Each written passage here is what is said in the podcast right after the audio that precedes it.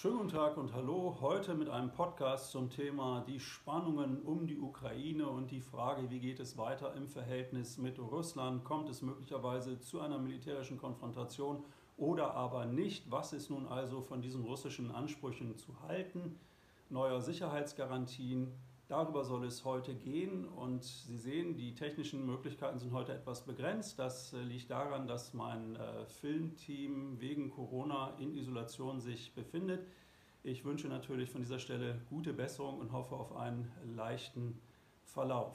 Dieser Podcast will aber nicht nur ein wenig die Vergangenheit noch einmal in Erinnerung rufen, wie es eigentlich zu dieser Krise um die Ukraine gekommen ist, sondern äh, auch die Perspektiven einer solchen Konfrontation mit Blick auf die wirtschaftlichen Folgen äh, beleuchten. Vor allem aber versteht sich dieser Podcast als ein Weckruf. Ich sehe mit großer Sorge, dass wir in der Politik wie auch in den Medien eigentlich nur noch eine Meinung zu hören bekommen, eine analytische Ausrichtung äh, wird vermittelt, sie fokussiert darauf, dass Russland ein zutiefst aggressiver Akteur sei, dessen Präsident offenbar der Wirklichkeit völlig entfremdet sei, der sich nur noch von seinen Generälen beraten lässt und gewissermaßen schon in übernächsten Schritten denkt, was kann er denn angreifen, nachdem die Ukraine Russland einverleibt worden ist. Kurzum, wir haben hier eine veritable Gefahr in Richtung Moskau, die gilt es einzuhegen. Die Vorstellung, dass Russland möglicherweise legitime Sicherheitsinteressen hat, über die man sich austauschen sollte. Die Vorstellung, dass aus russischer Sicht die bloße Perspektive einer NATO-Mitgliedschaft der Ukraine nicht akzeptabel ist, weil die NATO dann zu sehr an russische Grenzen und an die russische Hauptstadt heranrückt. Solche Überlegungen spielen in der hiesigen Politik, in den hiesigen Medien keine Rolle oder so gut wie keine Rolle. Wir haben ja in Deutschland bekanntlich kein Wahrheitsministerium. Aber es ist doch erstaunlich zu sehen, wie wie die Politik eigentlich nur noch eine Ausrichtung kennen, dass man auch einen anderen Umgang mit Russland äh, hegen und pflegen könnte, hat ja die Ostpolitik unter Willy Brandt und Egon Bahr äh, in den 1960er und 1970er Jahren äh, bewiesen. Aber von dieser konstruktiven Politik der damaligen Zeit distanziert sich selbst die SPD die Partei von Willy Brandt und Egon Bahr mit dem Argument, damals seien eben andere Zeiten gewesen. Das ist natürlich ebenso richtig wie banal. Es bleibt aber ja doch zu überlegen, ob man nicht eine andere Politik gegenüber Russland beteiligen könnte, eine, die auf Deeskalation setzt. Denn die Vorstellung, dass alleine Russland der Aggressor sei, die NATO hingegen im Grunde genommen nur spielen möchte, wenn ich so sagen darf, und äh, nur die Interessen der eigenen Mitglieder aus selbstlosen Gründen äh, wahrnehmen würde, erscheint doch ein bisschen zu kurz gegriffen. Eine der großen Fragen, die immer wieder auftaucht, ist ja, warum eigentlich eine Osterweiterung der NATO und was haben eigentlich die Russen dagegen? Die russische Seite verweist darauf, dass es damals Versprechen gegeben hätte, dass es keine Osterweiterung der NATO geben würde. Solche Aussagen werden hier in Deutschland weitestgehend in Frage gestellt, wenn nicht gar geleugnet. Solche Versprechen hätte es niemals gegeben dass die NATO sich nicht in Richtung Osten erweitern werde.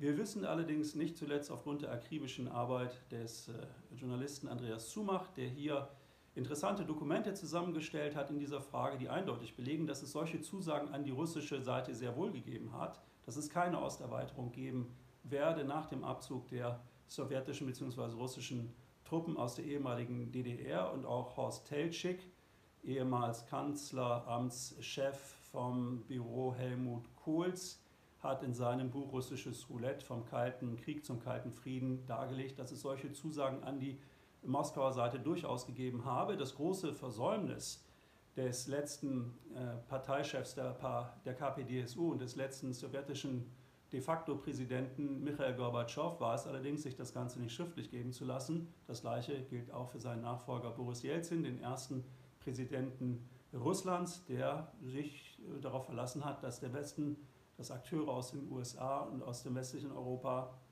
meinen, was sie sagen, wenn sie von einer Osterweiterung der NATO absehen. Rein theoretisch hätte man ja nach dem Untergang der Sowjetunion, nach dem Ende des Warschauer Paktes bzw. Warschauer Vertrages auch darüber nachdenken können, die NATO aufzulösen und über eine neue Sicherheitsarchitektur nachzudenken in Europa, die Russland mit einbezieht.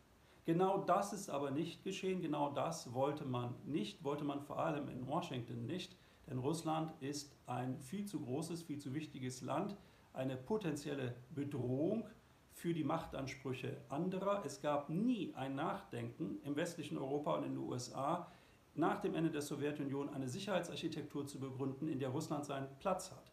Man hat stattdessen nach dem Ende des Warschauer Paktes eine sukzessive Osterweiterung der NATO betrieben, die zu allen Zeiten die Kritik gefunden hat Moskaus. Auf, darauf hat man allerdings nicht gehört, weder in Washington noch in den westlichen Hauptstädten. Warum hat man diese Osterweiterung der NATO betrieben und was spricht eigentlich dagegen, die NATO in Richtung Osten zu erweitern? Es ist ja nicht so, dass die Stationierung von amerikanischen Waffen oder europäischen Soldaten in Polen eine Bedrohung darstellt für Russland. Warum also regt man sich dort dermaßen auf, wenn dieses äh, geschieht?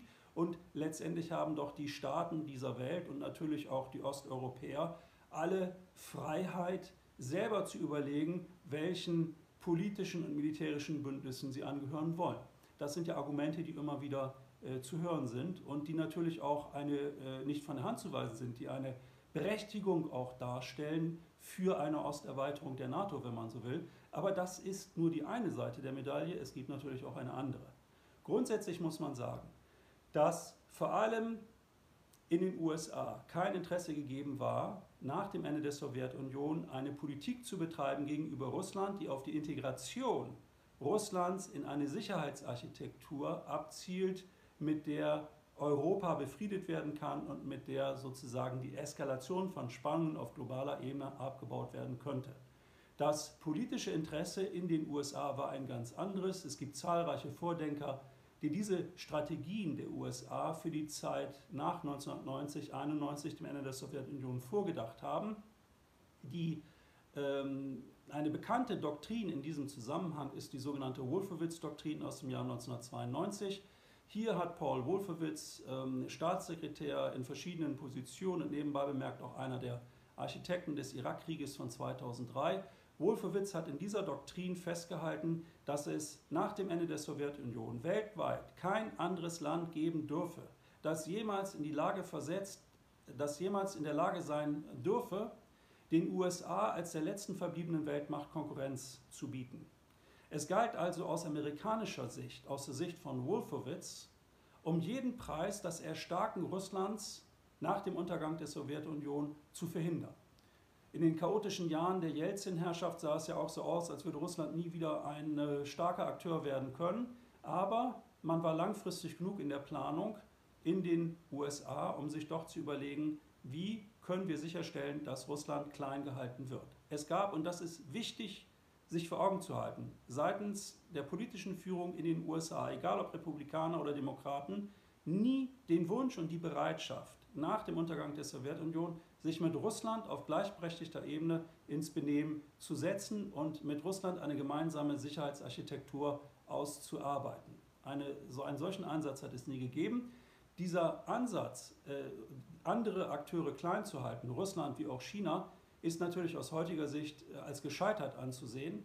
Denn äh, beide Länder, Russland wie auch China, spielen eine bedeutende Rolle in der internationalen Politik heute. China aufgrund seiner wirtschaftlichen Macht und Russland aufgrund seiner geografischen Größe, aufgrund seiner geostrategischen Bedeutung, aufgrund seiner Rohstoffe und aufgrund des Umstandes natürlich, dass Russland neben den USA über die meisten Atomwaffen äh, verfügt. Schauen wir uns jetzt also mal die Osterweiterung der NATO an, die immer zu Kritik geführt hat in Russland, weil man sich natürlich zunehmend eingegrenzt fühlte. Es gibt das Argument, dass alle Staaten dieser Welt natürlich die Freiheit hätten, nach Belieben ihre jeweiligen politischen und militärischen äh, Bündnisse zu wählen. Das ist ebenso richtig wie zu kurz gedacht. Denn jedes Land auf dieser Welt, ob einem das gefällt oder nicht, ist immer auch Teil seiner eigenen Geschichte und seiner eigenen Geografie. Und natürlich ist es nicht so, dass Großmächte oder solche, die sich dafür halten, es akzeptieren wenn die Truppen der gegnerischen Seite immer näher an die eigenen Landesgrenzen rücken. Äh, das muss man US-amerikanischer Politik nicht erläutern. Schon aus dem Jahr 1823 stammt die sogenannte Monroe-Doktrin, benannt nach dem damaligen US-Präsidenten. Diese Doktrin, vor 200 Jahren begründet, besagt, dass die USA schon zu Beginn des 19. Jahrhunderts das gesamte Lateinamerika bis hinunter nach Feuerland an der Südgrenze von Argentinien und Chile als ihren ureigenen Hinterhof angesehen haben und es nicht akzeptieren würden oder akzeptiert hätten, wenn externe Akteure nun ihrerseits versuchen würden oder versucht hätten, in Lateinamerika Fuß zu fassen. Diese Monroe-Doktrin ist unterschwellig bis heute präsent in der amerikanischen Politik gegenüber Lateinamerika.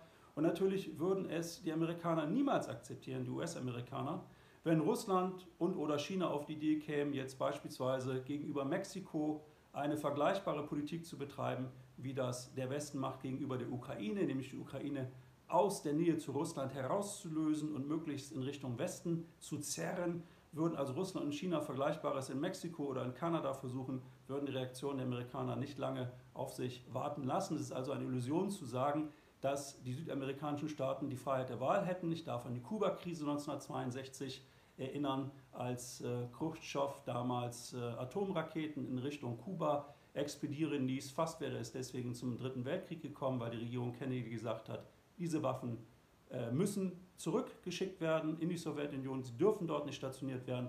Gemäß der Logik unserer heutigen NATO-Osterweiterer müsste man eigentlich sagen, ja wieso, wenn Kuba beschließt, gemeinsam mit der Sowjetunion, dass man dort Atomraketen stationiert, in Kuba, dann ist das doch die freie Entscheidung der Kubaner bzw. der kubanischen Regierung. Aber so funktioniert Weltpolitik, Geopolitik nun einmal nicht. Das kann man kritisieren, das kann man bedauern, aber das gehört zur Realität dazu. Wir erinnern uns möglicherweise, was diese Osterweiterung anbelangt, dass es äh, unter George W. Bush den Plan gab, der dann später verwirklicht wurde, Raketensysteme zu installieren in Polen und in Rumänien, was große Empörung in Russland ausgelöst hatte. Das offizielle Argument der Amerikaner war, diese Raketen würden aufgestellt, um iranische Raketen abzufangen, wenn sie in Europa angreifen. Natürlich war das eine Argumentation, die an Dümmlichkeit kaum zu toppen war. Die Wahrscheinlichkeit, dass iranische Raketen Richtung Europa fliegen, lag bei null. Diese Raketen richteten und richten sich natürlich gegen Russland, ist doch völlig klar. Und äh, das Schöne an Verteidigungssystemen ist natürlich, dass sie äh, grundsätzlich auch zum Angriff genutzt werden können. Das gilt insbesondere für Raketenbatterien. Also die Vorstellung von Defensivwaffen, die man etwa an die Ukraine liefern könnte, ist ein bisschen naiv. Es gibt keine Defensivwaffen. Waffen sind Waffen, die kann ich benutzen zum Töten. Und äh, der Begriff Defensive, der lässt sich, äh, sagen wir mal, unterschiedlich äh, interpretieren. Aus russischer Sicht war also die Osterweiterung ein großes Problem. Man hatte das Gefühl, dass die Amerikaner den Russen immer näher rücken, dass die NATO der, äh, der, der russischen Einflusssphäre immer näher kommt und die Entfernung zu Moskau immer geringer wird. Schauen wir uns einmal die Osterweiterung im Einzelnen an. Äh, die erste Runde der Osterweiterung fand im Jahre 1999 statt. Damals wurde Tschechien, Ungarn und Polen Mitglieder der, äh, der NATO. Dann kam es 2004 zu einer weiteren äh, Osterweiterung. Bulgarien, die baltischen Staaten, Rumänien, die Slowakei und Slowenien wurden aufgenommen. 2009 dann kam Albanien hinzu, 2017 Montenegro und als letztes Land wurde 2020 äh, Nordmazedonien aufgenommen. Und nun gibt es, geht es also darum, die Ukraine äh, plus ähm, äh, Georgien aufzunehmen. Es gibt entsprechende NATO-Beschlüsse aus dem Jahr 2008, die bisher aber nicht umgesetzt worden sind. Nicht zuletzt deswegen, weil die Bundesregierung unter Angela Merkel hier gebremst hat, weil man sehr wohl erkannt hat, das ist ein Problem. Für Russland war die Aufnahme der, ähm, äh, der, äh, von der Ukraine und Georgien gewissermaßen die rote Linie. Und ähm, man kann sicherlich verstehen, dass in den baltischen Staaten, in Polen, es äh, historische Vorbehalte gegenüber Russland gibt. Nicht? Die historischen Erfahrungen, die diese Länder gemacht haben mit der Sowjetunion, sind alles andere als in Anführungsstrichen erfreulich. Ähm, das äh, war brutal, wie die Sowjetunion agiert hat in ihren ehemaligen äh, Einflussbereich da gibt es überhaupt nichts dran zu beschönigen. Allerdings unter Berufung auf die Vergangenheit nun eine Politik zu gestalten, die in die Zukunft weist, das ist problematisch, ist auch, wie ich meine, für die baltischen Staaten und Polen problematisch, denn Russland bleibt der geografische Nachbar, Russland bleibt der Nachbar der Europäischen Union Und daran wird niemand und nichts etwas ändern können, egal ob wir uns mit den politischen Verhältnissen da abfinden oder nicht. Äh, es spricht sicherlich nichts dagegen, im Gegenteil, Sicherheitsstrukturen zu schaffen, die äh, beiden Seiten Rechnung tragen. Aber aus russischer Sicht ist vor allem das Vorgehen in der Ukraine des Westens ein sehr problematisches gewesen, weil man über Jahre hinweg äh, versucht hat, die Ukraine nun um jeden Preis in den Westen zu bringen. Der letzte, die letzte klare Warnung hätte eigentlich für den Westen sein müssen der Konflikt um Georgien 2008, als es damals zur Auseinandersetzung kam zwischen der georgischen Regierung unter Saakashvili und der russischen Regierung. Das Ergebnis war ein kurzer Krieg, den Georgien natürlich verloren hat und damit auch zwei Landesteile, abtrünnige Landesteile. Äh, die russische Strategie mit dieser Osterweiterung, die man letztendlich in Moskau akzeptiert hat, aber eben nicht im Falle der Ukraine und Georgiens, die Strategie der russischen Seite ist es natürlich zu destabilisieren, sowohl Georgien wie auch vor allem die Ukraine, um auf diese Art und Weise darauf hinzuwirken, dass diese Länder nicht in die NATO aufgenommen werden. Denn eine Aufnahme in der NATO kann nur erfolgen, wenn die Länder ähm, keine Grenzkonflikte haben mit äh, anderen Ländern. Das sind die NATO-Statuten. Man nimmt keine Länder auf, die sich in einem Konfliktzustand äh, befinden. Es hat von russischer Seite nicht an Versuchen gefehlt, sich zu öffnen in Richtung, den, in Richtung des Westens. Erinnert sei an den Besuch von Wladimir Putin in Bonn im Jahr äh, 2001, wo er als neuer russischer Präsident auf Deutsch im Bundestag in Bonn eine sehr beeindruckende Rede äh, gehalten hat, die mit Standing Ovations bedacht wurde seitens der Parlamentarier, wo er eben für ein neues Verhältnis, insbesondere zwischen Deutschland und Russland war, für ein Miteinander, für ein Aufeinanderzugehen, für eine Neuorientierung der Beziehung, orientiert am deutsch-französischen Verhältnis nach dem Zweiten Weltkrieg. Alles vernünftige Vorschläge, die man aber von deutscher Seite und von europäischer, westlicher Seite komplett ignoriert hat. 2007 war ähm, Putin dann noch einmal in Deutschland, hielt eine Rede auf der Münchner Sicherheitskonferenz. Da war sein Tonfall schon deutlich desillusionierter, war er schon rauer und äh, hat sich bitter beklagt über diese ständige Osterweiterung der NATO, der, des immer näher Rückens westlicher Truppen an die russischen Landesgrenzen. Man hat das aber alles nicht hören wollen, man hat es schlichtweg ignoriert, nicht zuletzt aus imperialer Überheblichkeit, weil man in Washington glaubte, dass die Russen keine Chance haben, dem etwas entgegenzusetzen. Und äh, es wäre ein eigener Podcast, eine eigene Betrachtung, sich noch einmal in Erinnerung zu rufen, mit welchen Maßnahmen westliche Staaten, einfach an die USA, aber auch Deutschland und andere westeuropäische Staaten in der Ukraine dafür Sorge getragen haben, durch Milliardeninvestitionen und der Förderung der sogenannten Zivilgesellschaft dafür Sorge zu tragen, dass ähm, die prorussischen Elemente in der ukrainischen Politik immer mehr in die Defensive gerieten. Die Ukraine ist ja ein Land mit einer starken russischsprachigen Minderheit, etwa ein Drittel der Bevölkerung sind in Richtung Russland orientiert. Die Ukraine ist ein Land, das eigentlich ein Brückenland darstellen könnte zwischen Mittel- und Zentral- und Westeuropa einerseits und Russland andererseits. Aber die Entschlossenheit westlicher Akteure, ausgehend von der amerikanischen Politik einer möglichst weitgehenden Schwächung Russlands, das ist der Hintergedanke bei diesem äh, westlichen Vorgehen gegenüber der Ukraine. Dieser Versuch, also die Ukraine um jeden Preis herauszulösen aus den engen Beziehungen mit Russland, war ein großes, großes äh, Problem aus russischer Sicht. Und der entscheidende, äh, verheerende Punkt, der dann zu einer Verschlechterung der Beziehung und zu einer Aktion der Krim geführt hat, das war der Sturz des demokratisch gewählten prorussischen Präsidenten Janukowitsch, der ersetzt wurde dann durch eine pro-westliche politische Führung, die seither äh, in enger Kooperation vor allem mit den USA versucht, die Ukraine aus der Umarmung durch Russland wegzuführen in Richtung Westen. Kann man sagen, ist ja in Ordnung, ist ein Land, kann selber beschließen, was es da nun ähm, haben möchte und was nicht. Aber ganz so einfach ist es natürlich nicht, weil hier geostrategische Manöver stattgefunden haben, weil hier hinter den Kulissen aktiv dafür gesorgt wurde, dass die Ukraine eine bestimmte politische Richtung nimmt, zu Ungunsten Russlands, zu Ungunsten der USA und der westlichen Staaten. Dass dieses aus russischer Sicht eine rote Linie darstellt, das liegt eigentlich auf der Hand. Dieser Konflikt um die Osterweiterung der NATO ist also kein neuer. Wir haben den im Grunde genommen seit den frühen 1990er Jahren und verstärkt seit 2008 Krieg an den Grenzen Georgiens und seit 2014 als Reaktion auf den Sturz von Janukowitsch hat die, Russ hat die russische Führung die Krim bekanntlich annektiert.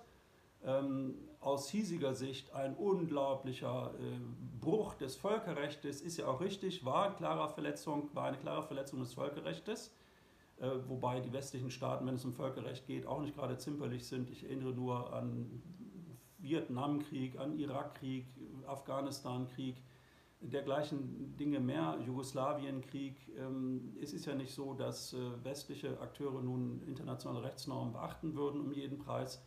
Trotzdem, die Annexion der Krim bleibt ein völkerrechtswidriger Akt, zu dem es nicht gekommen wäre, hätte der Westen nicht die Expansion in Richtung Ukraine so massiv vorangetrieben.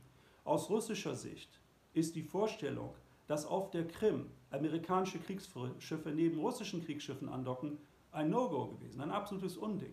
Die Krim ist geostrategisch von enormer Bedeutung. Wer die Krim kontrolliert, kontrolliert das Schwarze Meer, kontrolliert den Zugang über den Bosporus zum Mittelmeer. Die Krim ist immer schon geostrategisch von großer Bedeutung gewesen. Schon in den 1850er Jahren gab es Krieg zwischen dem Zarenreich einerseits und dem Osmanischen Reich sowie Großbritannien andererseits um die Kontrolle der Krim. Den Krieg hat Russland für sich entschieden in Sachen der Krim. Es äh, gab einen Vertrag zwischen der Ukraine und Russland, demzufolge Russland noch für 99 Jahre die Stützpunkte auf der Krim, der ukrainischen Krim, äh, hätte nutzen können. Aus russischer Sicht war aber völlig klar, würde die Ukraine in der NATO aufgenommen werden, dann ist die Krim verloren. Ein No-Go für Russland und dementsprechend hat Russland gehandelt. Im Westen möchte man das natürlich nicht wahrnehmen, dass dieses, diese Annexion der Krim eine Reaktion war auf diese Osterweiterung um jeden Preis der NATO. Und äh, ja, und man, seither heißt es äh, eben Russland, das war nur der erste Schritt auf die, auf die Annexion der äh, Krim werde dann möglicherweise die Annexion der gesamten Ukraine folgen und es gäbe also den Versuch der russischen Seite, die Ukraine insgesamt sich einzuverleiben und deswegen müsse man wachsam und wehrhaft sein und der russischen Aggression äh, um jeden Preis entgegentreten. Das Problem dieser Sichtweise ist, dass sie völlig ausblendet den westlichen Anteil an dieser Eskalation mit Russland, die es gegeben hat. Ja? Ich sage mal so, ohne den Versuch, die Ukraine um jeden Preis in Richtung NATO, in Richtung EU äh, zu bringen, ohne Rücksicht auf die Interessen Russlands und ohne Rücksicht auch auf die Interessen der russischsprachigen Bevölkerung, ja, wäre das wahrscheinlich in dieser Form alles so nicht äh, gelaufen. Es ist ja richtig, dass die russische Politik gegenüber der Ukraine im Wesentlichen darin besteht, die Ukraine vor allem im Osten zu destabilisieren und dem Land die Möglichkeit zu nehmen, sich zu finden, sofern das möglich ist, unter einer Oligarchenregierung mit stark rechtsnationalistischem Ausschlag. Aber auf jeden Fall ist die Destabilisierung der Ukraine ein Mittel zum Zweck russischer Politik. Wer das kritisiert und zu Recht kritisiert, sollte allerdings auch sehen, dass diese russische Politik ähm, das Ergebnis ist, eine Reaktion darauf, was der Westen gemacht hat. Und dieser letzte Truppenaufmarsch, den wir gesehen haben, der ja immer als Argument angeführt wird, 100.000 russische Soldaten an der Grenze zur Ukraine und Gefahr, die Russen könnten einmarschieren. Das ist natürlich aus äh, nüchtern besehen äh, ein Akt der Erpressung. Die Russen wollen auf diese Art und Weise den Westen zwingen, mit Russland zu verhandeln. Das kann man und muss man kritisieren. Man muss allerdings auch die andere Seite der Medaille betrachten. Welche Chancen haben denn die Russen, gehört zu werden im Westen? Egal, was Russland sagt, egal, was Russland macht.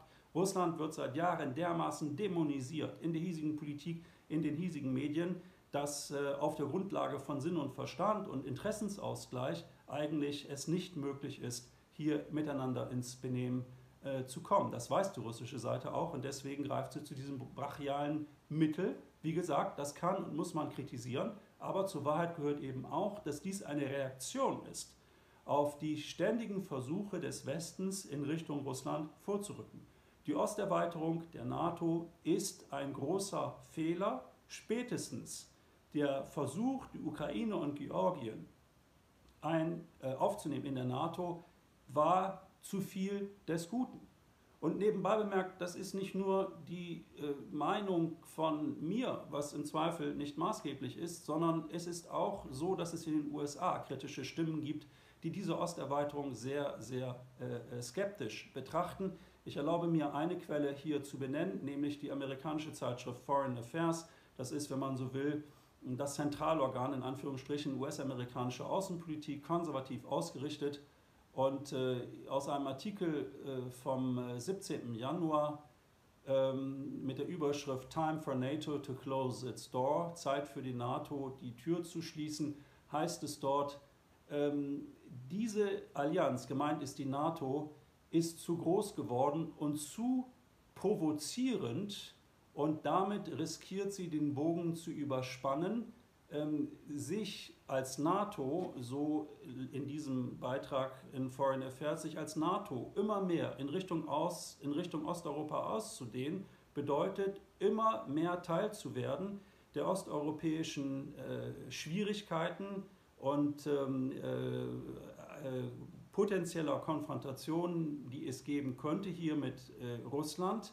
Es ist zu viel Provokation enthalten in dieser Osterweiterung und die Größe und das Machtpotenzial der NATO-Allianz ähm, riskieren, dass man in Konflikte hineingezogen wird, in die man gar nicht hineingezogen werden will. Wenn die NATO äh, Stärke sucht um der Stärke willen, riskiert sie eine Konfrontation mit Russland. Und deswegen sei es ein Gebot der Stunde für die NATO, sich auf die Kernaufgaben zu konzentrieren, nämlich die USA und Europa zu verteidigen, aber nicht eine Osterweiterung um jeden Preis zu betreiben. So die Meinung von Foreign Affairs, oder es ist zumindest eine Meinung, die in Foreign Affairs veröffentlicht äh, wurde. Ähm, ähnliches liest man in deutschen Zeitungen eher nicht. Das ist schon fast wieder zu viel des Guten. Eine Konfrontation mit Russland, wem nützt sie? Eigentlich niemandem. Russland ist und bleibt unser Nachbar. Wir müssen uns mit Russland ins Benehmen äh, setzen und äh, es gibt keine Alternative, als zur Kenntnis zu nehmen, dass Russland die Ukraine nicht in Richtung Westen ziehen lassen wird, ohne dass die Ukraine und wir im Westen einen hohen Preis dafür bezahlen werden. Sie werden nicht aufgeben, die Russen, das ist die rote Linie für sie. Wenn wir das nicht begreifen, werden wir dafür im Zweifel einen hohen Preis bezahlen. Nicht, dass es zu einem Krieg kommt, das kann natürlich immer passieren, weil im falschen Moment jemand auf den falschen Knopf drückt. Aber es wird nicht zu einem Krieg, auch nicht zu einem Einmarsch Russlands in die Ukraine kommen. Ich meine, das würde die Ressourcen Russlands überfordern. Aber Russland wird weiterhin die Ukraine zu destabilisieren suchen, wenn die Ukraine weiterhin in Richtung NATO sich orientiert und wenn der Westen nicht zur Kenntnis nimmt, dass es eine Grenze gibt für die eigenen Machtansprüche. Abschließend möchte ich auf die Frage eingehen, es ist ja sehr beliebt in den letzten Tagen und Wochen, ähm, Russland zu drohen. Die Kommunikation mit Russland besteht ja eigentlich im Wesentlichen nur darin zu sagen, wenn Russland dieses tut, dann werden wir im Westen reagieren und zwar mit Sanktionen. Und die werden so hart sein, dass Russland so einen hohen Preis zu bezahlen hat, dass äh, der Russe am Ende sich wünschen wird, niemals Putin gewählt zu haben. Also wir haben alle Möglichkeiten, Russland in die Knie zu zwingen und unseren Willen der russischen Seite zu vermitteln. Diese Sichtweise, wir, unsere eigenen Positionen, die natürlich nie als maximalistisch gesehen werden, maximalistisch sind nur die Positionen Russlands, ist ja klar. Wir sind ja die Guten, wir stehen für Freiheit, Demokratie und Menschenrechte, der Russe für Unterdrückung, Stichwort Nawalny. Also wir müssen dem Russen schon klar vermitteln, wo, sagen wir mal, oder wie sich Freiheit und Demokratie verwirklichen lassen, nötigenfalls eben auch unter Zuhilfenahme von Sanktionen. Dazu muss man aber wissen, dass Sanktionen ein sehr, sehr zweischneidiges äh, Schwert sind. Und Russland ist nicht der Iran, Russland ist nicht Afghanistan, Russland ist nicht äh, ein kleines Land. Russland ist, um mal den, die wirtschaftliche Dimension vor Augen zu führen, Russland liefert 40 Prozent des deutschen Erdgasverbrauches, 40 Prozent, und ein Drittel des gesamten Erdgasverbrauches der Europäischen Union. Und nun gibt es allen Ernstes politische Kräfte und äh, Verlautbarungsträger in den entsprechenden Medien, die sagen, ja, dann nehmen wir doch einfach Nord Stream 2 nicht in Betrieb, wenn dann der Russe in der Ukraine einmarschiert. Was er aber möglicherweise gar nicht vorhat zu tun. Trotzdem, die Drohung steht im Raum, Nord Stream 2 nach Möglichkeit abschalten, gar nicht erst in Betrieb nehmen. Man muss immer in Erinnerung rufen, auch zu den schlimmsten Zeiten der Beziehungen zwischen der Sowjetunion und Russland einerseits und dem Westen andererseits. In Moskau gab es nie Überlegungen, den Export von Erdgas in Richtung Westeuropa zu politisieren. Es ist unsere Seite, die dies tut. Die Amerikaner vor allem haben kein Interesse daran, dass Nord Stream 2 in Betrieb geht, weil sie Europa und Deutschland lieber ihr eigenes überteuertes Frackinggas verkaufen, als jetzt diese Inbetriebnahme von Nord Stream 2 äh, zuzustimmen. Ja, wenn wir aber Nord Stream 2 nicht in Betrieb nehmen oder wenn wir russisches Erdgas insgesamt glauben, boykottieren zu können, weil wir ja den Russen zeigen müssen, wo die Grenzen liegen, dann muss man die Frage beantworten, woher soll dann der Ersatz kommen für 40 Prozent der Energielieferungen aus Russland für Deutschland? Wo soll der Ersatz herkommen? Die freien Märkte geben das nicht her. Die Kapazitäten sind zu begrenzt. Selbst die USA verkaufen ihr Frackinggas vor allem nach Ostasien und verbrauchen es im Lande selber. Die Norweger können ihre Erdgasexporte, sie stellen etwa 15 Prozent äh, der Ressourcen in Deutschland, die gebraucht werden im Bereich Gas, zur Verfügung. Sie können diese Kapazitäten nicht erweitern aufgrund begrenzter ähm, äh, Ressourcen. Es ist nicht möglich, das hochzufahren. Ein Verlust von 40 Prozent Erdgas oder auch nur von 20 oder 30 Prozent aus Russland wäre für die deutsche Wirtschaft nicht zu kompensieren. Zur Erinnerung, Deutschland ist ein Land, das sich aus der Atomenergie und aus der Kohleverstromung verabschiedet hat. Wir brauchen aber eine Übergangstechnologie, bis alternative Energien, Wind, Sonne und so weiter zur Verfügung stehen. Die Experten sagen, dass wir diese Übergangsenergie für mindestens noch 15 bis 30 Jahre brauchen. Und man hat sich in Deutschland dafür entschieden, auf Gas zu setzen. Deswegen werden in Deutschland Gaskraftwerke gebaut. In Frankreich ist man einen anderen Weg gegangen. Einer der Gründe dafür, warum Frankreich so viele Atomkraftwerke hat, ist der, dass man sich in diese Abhängigkeit von Russland nicht begeben wollte. Deswegen hat man auf Atomenergie gesetzt, deswegen setzen die Franzosen weiterhin auf Atomenergie. In Deutschland ist man einen anderen Weg gegangen. Und nun erklären uns die Grünen und andere, ja, wir müssen aber russisches Erdgas und wenn die Russen nicht, dann machen wir Nord Stream 2 zu. Ja, oder nimm es gar nicht erst in Betrieb. Ja, großartige Leistung. Ich meine, wir sind eine exportorientierte Nation. Was meinen Sie, was los wäre in der hiesigen Wirtschaft, wenn auf einmal die Erdgasversorgung nicht mehr stimmt? Oder wenn die Erdgaspreise, die sowieso schon sich verdoppelt haben in einem Jahr, sich dann verfünf, versechs oder verzehnfachen? Wer soll das bezahlen? Das könnte die deutsche Volkswirtschaft niemals überleben. Ich will nicht übertreiben, aber es wäre zumindest ein, ein massiver Schaden. Kurzum, eigentlich wäre die Bundespolitik, wäre die westliche Politik in Europa, die europäische Politik, die EU-Politik gut beraten, sich aus dieser Umarmung US-amerikanischer Interessen zu, zu befreien. Es mag im Interesse der USA liegen, die Konfrontation mit Russland und China zu suchen. Es liegt nicht im Interesse Deutschlands und der Europäischen Union. Alleine deswegen nicht, weil die wirtschaftlichen Abhängigkeiten einer Exportnation wie Deutschland viel zu groß sind, als dass wir uns die Konfrontation mit Russland und China gleichzeitig erlauben können. Denn die USA versuchen ja die EU und auch Deutschland genau in diese Konfrontation zu drängen, mit Russland, aber eben auch mit China. Wenn ich diesen Weg gehe als deutscher Politiker, dann muss ich die Frage beantworten, was passiert eigentlich, wenn im November 2024 in den USA gewählt wird und wir erneut einen rechtskonservativen, irrationalistischen Präsidenten dort haben. Es ist ja keineswegs ausgeschlossen, dass wir dann erneut einen Präsidenten haben wie Donald Trump oder er selber wiedergewählt wird. Was denn dann? Wir haben es uns da mit Russland, mit China verdorben und wollen wir dann bedingungslos, ist das unsere geostrategische Alternative, uns dieser Regierung äh, unter Donald Trump erneut anvertrauen in unseren Sicherheitsinteressen, in unseren wirtschaftlichen Interessen? Was ist das für eine unkluge Politik? Was fehlt in Deutschland, in Europa, ist ein geostrategisches Denken, das hinausweist über eine bloße Willfährigkeit gegenüber US-amerikanischen Interessen. Die Interessen Deutschlands und Europas sind nicht notwendigerweise die Interessen der USA und umgekehrt. Und wo sie nicht übereinstimmen, sind wir in Deutschland gut beraten, unsere eigenen Interessen in den Vordergrund zu stellen.